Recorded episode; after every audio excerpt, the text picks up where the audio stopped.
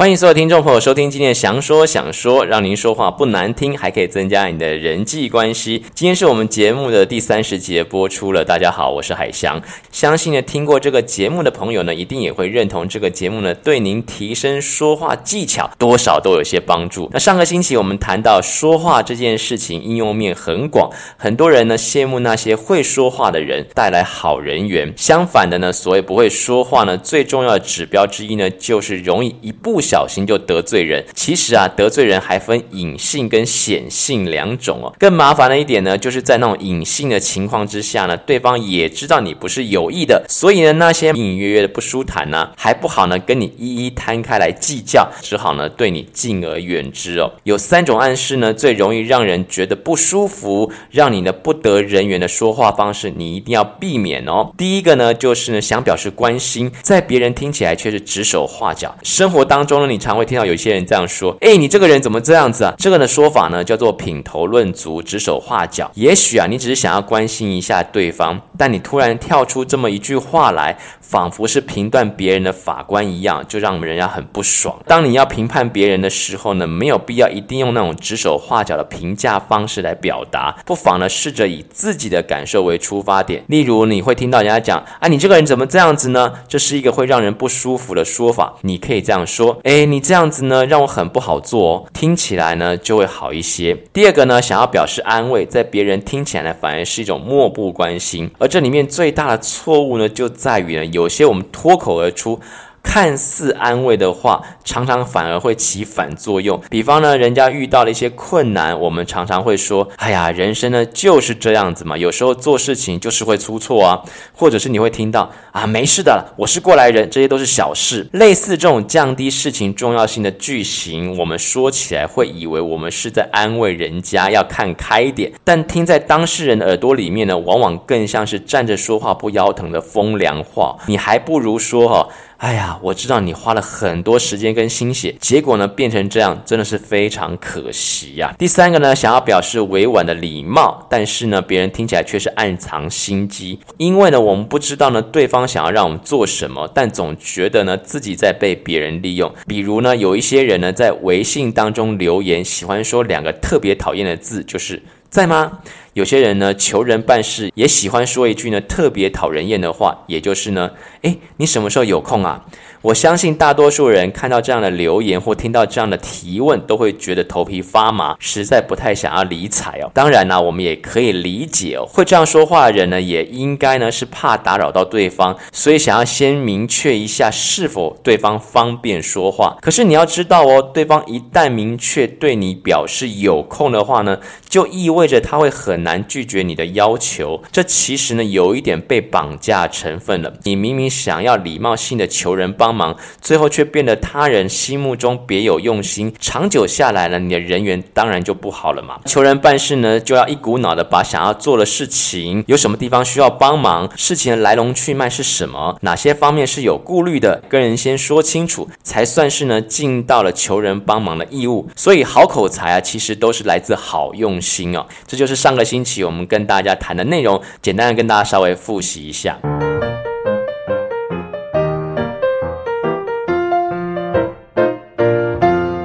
今天呢，我们就来谈谈公众面前说话要怎么样不临阵怯场，甚至不临阵脱逃呢？有一些人呢、哦，在这个公众面前说话没有信心，一想到要在众人面前说话，就浑身不对劲，脑袋空白的，不知道该从何开始说起，甚至想要离开现场。容易紧张的人呢，会问到底要如何说话？大部分的人呢，都会认为自己不擅长说话，原因呢，不外乎以下几点哦。第一个就是你会听到的是。哎呀，我不习惯在大家面前说话嘛，或者是你会听到的借口就是我从小到大都很不会说话，要不然就是我太在意了台下听众反应。抱持这些想法的人呢，多半是误解说话本质了。其实呢，自己才是主导说话成败的关键。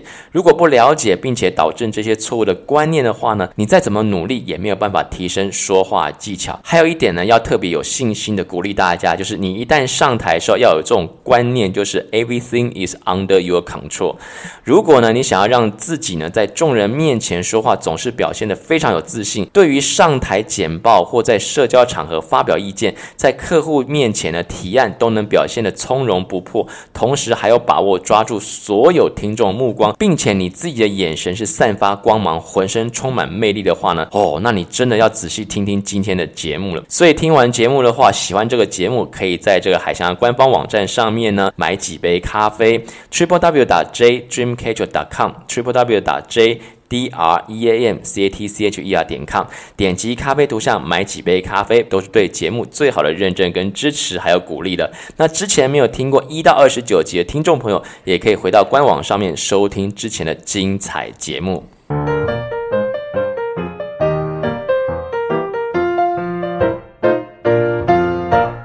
那我们就来说说呢，面对呢这个大众讲话会怯场的这些呢一些人的错误观念有哪些哦？第一个呢就是很少主动开口，发言时能闪则闪，说话能力差，或许就是意味着你自己的说话经验不足。也许呢有人会反驳，我以前又没有这样的这个机会啊。其实不是我们没有机会开口，而是我们刻意回避了这些机会。实际上啊，在这个大众面前说话机会永远不嫌少，像是在我们学生时代啊，在这个变论大会的舞台啊，班级的各项发表会啊，期末报告等等，试着想一想，你是否在这种场合更容易退缩呢？不敢主动上台发言呢？那这个出了社会之后呢，是不是也整天逃避，只愿意站在幕后默不吭声？这样要如何的积累你的实战经验呢？就是因为你不擅长说话嘛，才更需要把握每一次说话机会，累积实力。第二个错误观念就是呢，认为说话很简单，不需要练习。很多人认为说话不需要练习，然而呢，任何事情都要练习才会进步嘛，不练习呢，一遇到让你害怕的场面，这种场面呢不用太大，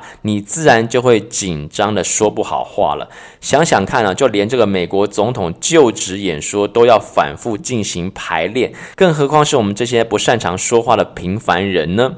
我们呢务必要有意识呢，就是增加自己说话时间，反复的练习。错误的观念三就是一厢情愿的认为别人一定能听得懂我说话。抱持这种想法的人呢，永远没有办法克服说话时的紧张。当一个人自我放弃或者鸵鸟心态的时候，认为自己口条差也无所谓，也就很难呢增进自己的说话技巧了。这种人呢，遇到台下听众睡着，或者是对演说内容感到疑惑的时候，都会认为是听众对方的问题。他们完全不愿意反求诸己，检讨这个演说内容是否太过艰涩或太过无聊。其实呢，在这种情况下呢，大部分的问题都是在演讲者身上，那要解决这种问题的话，必须先矫正自己的观念，还要有实时自我检讨心态。刚才错误观念谈完之后，我们就来看看如何的来帮助你可以在大众面前说话。有六个步骤哦，大部分的言行举止都是有公式可循的，只要按照以下这个六个步骤呢，轻松的掌握说话技巧。就算原本不擅长说话人，也可以在短时间之内在公众面前完整的清楚表达这个说话的这个立场。第一个呢，就是问候，依照人跟时间打招呼，并且告知姓名，加上一句礼貌的话。例如，你可以讲：现场的朋友们晚安，我是刚刚主持人介绍的海翔，很高兴的呢，可以在这边跟大家分享我的经验。好，按照人时间来打招呼，并且告知姓名，最后加上一句礼貌的用语。这个呢，只是一。一种制式的形式哦，在演说时呢，不需要特别准备，套用就可以了。因为开场白存在意义呢，只是为了让演说更完整。每一次都使用相同的，其实也无所谓。再来就是要说出主题了。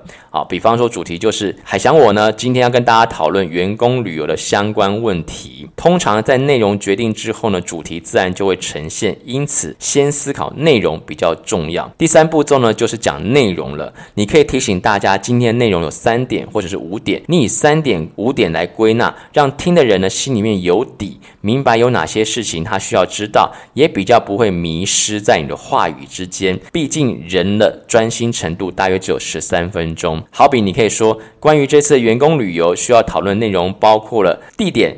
费用、跟天数三点。准备说话之前，思考内容是最重要的环节。不厌其烦的再一次提醒所有听众朋友，可以用五个 W 跟一个 H 来帮助你思考你的内容。第四个步骤呢，就是再一次重申主题哦。你可以说，最后呢，让我总结一下今天跟大家讨论的员工旅游的相关问题，也听了不少大家的意见。其实这个重申主题呢，有强调的效果。步骤五呢，就是结尾哦。结尾要表达谢意，感谢对方聆听。你可以这样说：非常感谢大家宝贵的时间，还有谢谢大家的配合。结尾的问候呢，就像开场白一样存在意义，在演说时呢，不需要特别准备，套用就可以了。那步骤六呢，其实是一个加分的项目，就是在整个过程当中呢，你如果会说故事，会设置悬念的话呢，你可以让整个的这个过程呢，会更吸引人，而且会让你更受欢迎。因为呢，一件事情呢，平铺直叙的说，就会少掉很多的乐趣哦。好比我们今天举的例子，就是说到这个员工旅游地点，你可以设置一个悬念说，说大家猜猜看，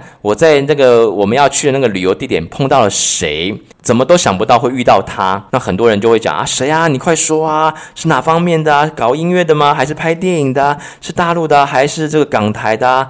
对不对？那最后你把答案说了出来啊。那如果呢，你换成直接上来就说，这样的话呢，平铺直述的说起来，可能就减少了听众对你想要表达的内容呢，失去了不少的兴致了。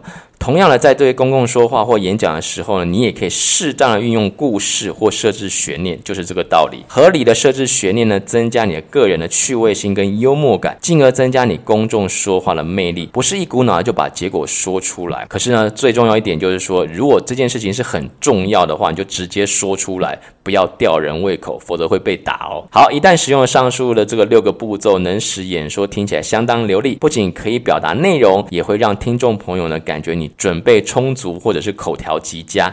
感谢您收听今天的节目。喜欢这个节目的话呢，可以在海翔官方网站上面买几杯咖啡，triple w 打 j dreamcatcher dot com。不论是一杯还是两杯，都是对节目最好的认证跟支持，还有鼓励了。感谢您的收听，我们下回节目再见。